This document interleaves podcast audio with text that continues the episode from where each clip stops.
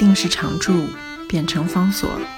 这里是方所文化 FM，在阅读方式不断创新的时代，谈共读，是因为我们相信，当我们在阅读时，也同时在被阅读。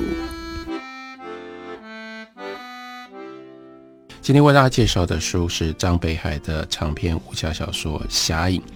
这个小说写的是最后，首先写的是老北平最后的一年。这个李天然最重要核心的一个情节，李天然他要从美国回到北平。他要去寻仇，他要找到杀了他师父一家的这个仇人，并且要消灭这个仇人来报仇。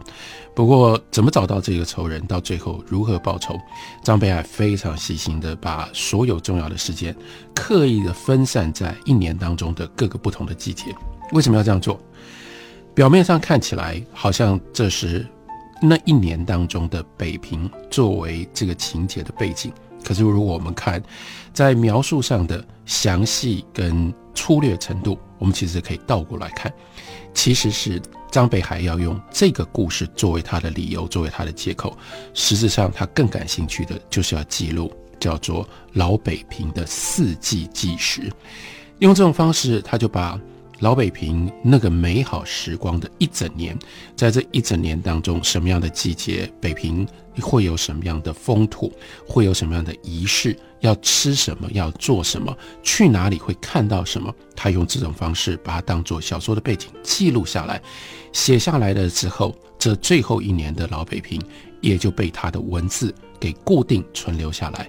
不会再被遗忘，不会再消失了。我想，这才是张北海内在更深刻的一种用意跟忧心吧。当然，这中间后面有一种悲凉，因为那个老北平，如果张北海在二零零零年不把它写下来，而且不用这种方式把一整年的老北平给记录下来的话，很可能就再也没有人记得这样的老北平，这样老北平也就彻底的。无法重建、无法复原了，而无法重建、无法复原的，在这部小说当中，还有另外一个最后，那就是最后的侠。这个小说它的书名叫做《侠影》，表面上看起来来自于小说里面有一个很有趣的一个插曲，那就是李天然每次做了一件什么样的事情，在那个小报上。都有一个非常神秘的人写一首打油诗，记录、描述他写他做了什么事。在那个打油诗，这个人呢，给自己取了一个笔名，叫做将进酒仙。将进酒，一方面呢是这个李白的诗的篇名，另外呢酒仙又是李白。他说他几乎像李白一样，当然他写的不过就是打油诗。在这个打油诗里面，这个将进酒仙呢，给了李天然。一个绰号，这个绰号叫做侠影，所以看起来书名好像是从这里来的。但是我们如果只要稍微对于中文稍微敏感一点，你就知道侠影这个绰号不太对劲。侠影，如果你真的要称一个人什么样什么样，我们一定说是什么什么样的侠，比较正确的或者是比较通俗的说法，应该叫做影侠，表示说那是看不见的，突然之间。疏忽而来，疏忽而去，别人找不到的，隐身在北平的这个城内的一个侠，那应该叫做隐侠，而不应该叫做侠影。张北海的中文够好，他不可能因为不小心犯了这个错误。换句话说，叫做侠影，它有另外一层的用意，是要告诉我们侠快要消灭了。所以这个小说同时在写的，在描述的是。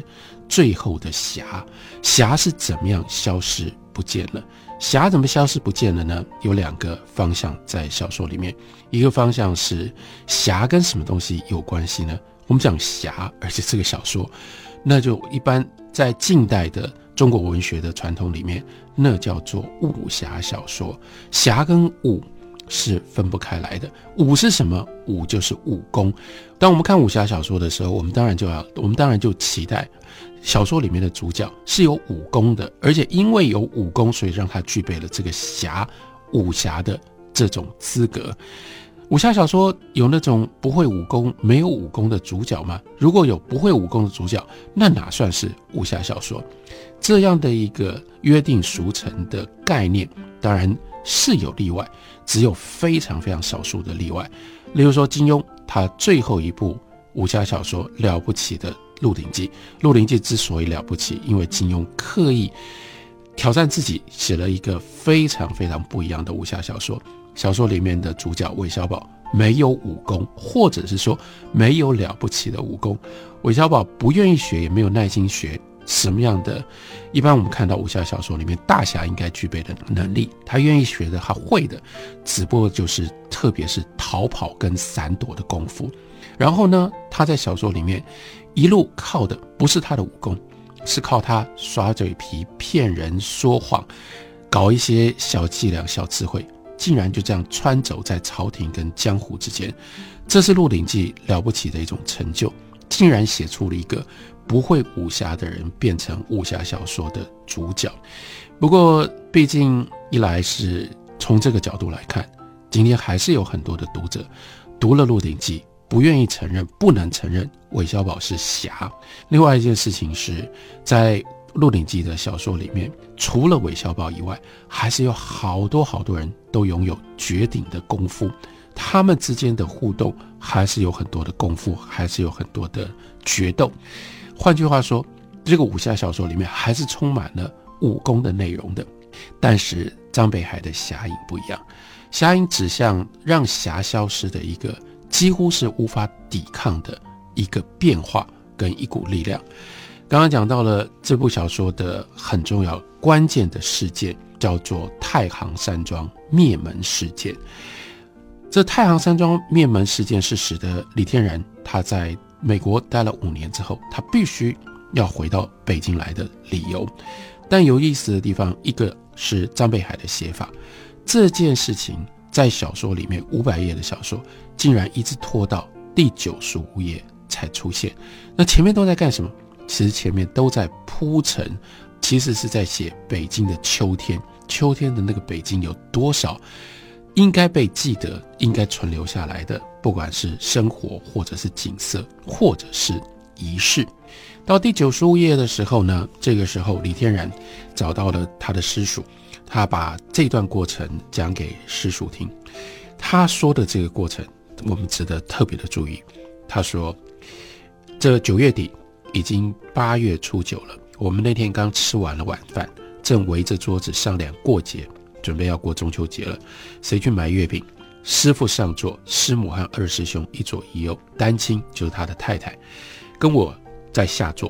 天才黑没多久，二师兄正在说他喜欢吃翻毛枣泥的。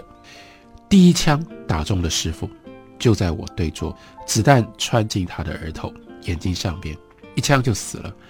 紧接着十来枪从我后边窗户那儿打过来，我们没人来得及起身。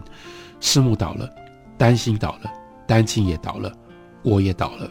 两个人进了屋，我身上、后背、头上中了三枪。这是怎么回事？没有人来得及起身，也就意味着这一屋子五个人身怀绝技，没有一个人来得及用武功，这个枪就把他们全部都给猎倒了。当然后来死了四个人，借由偶然的机遇，只有一个人留下来，李天然没死。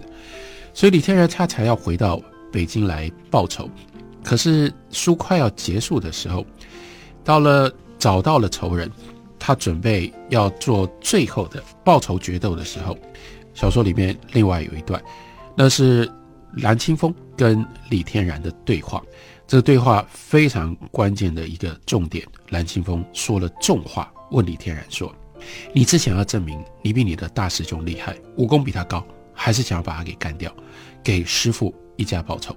为什么会有这个话？因为这里面牵涉到李天然要不要带枪去，还有李天然要不要用枪。所以蓝清风更进一步就问他说：“就跟他说，你忘了你师傅一家是怎么给打死的？现在你如果不用那一把四五手枪，那你可真是白在美国学了那一手好枪。”这里面我们看到前任的太行派的掌门人。一枪被打死。新任的太行派掌门人李天然，他去学了一身枪法。关键重点也就在这里。李天然还是想要用他师傅教他的功夫去报仇，但是他的师傅不是死在敌人的功夫之下，而是死在打中到他的额头的一颗子弹底下。究竟李天然会怎么报仇？让大家去看小说。但是关键的这件事情是非常清楚而明白的。什么叫做侠义？在这样的一个时代，武功没有用。当武功没有用了，武侠怎么可能还存在呢？如果没有这样的一种武功，这个侠就也不会再是原来的侠了。除了用这种方式来表现最后的侠，最后的侠侠之所以隐，侠之所以消失，还有一个理由，那就是原来侠是活在江湖里面，包括太行山庄灭门事件，这都是江湖恩怨。可是这样的一个江湖，在小说里面太快消失了。江湖为什么会消失？因为江湖原来是跟现实世界平行存在的，但是现实世界越来越庞大，现实世界越来越复杂，所以现实世界当中的各种不同的力量，最后就渗透进入到了江湖跟武林当中。江湖武林无法再独立存在，这个武侠也就跟着要消失了。非常精彩，虽然悲伤无奈，但是帮我们留下了这样一种。真实与虚构历史的一种幻影，这是张北海的长篇小说《侠影》。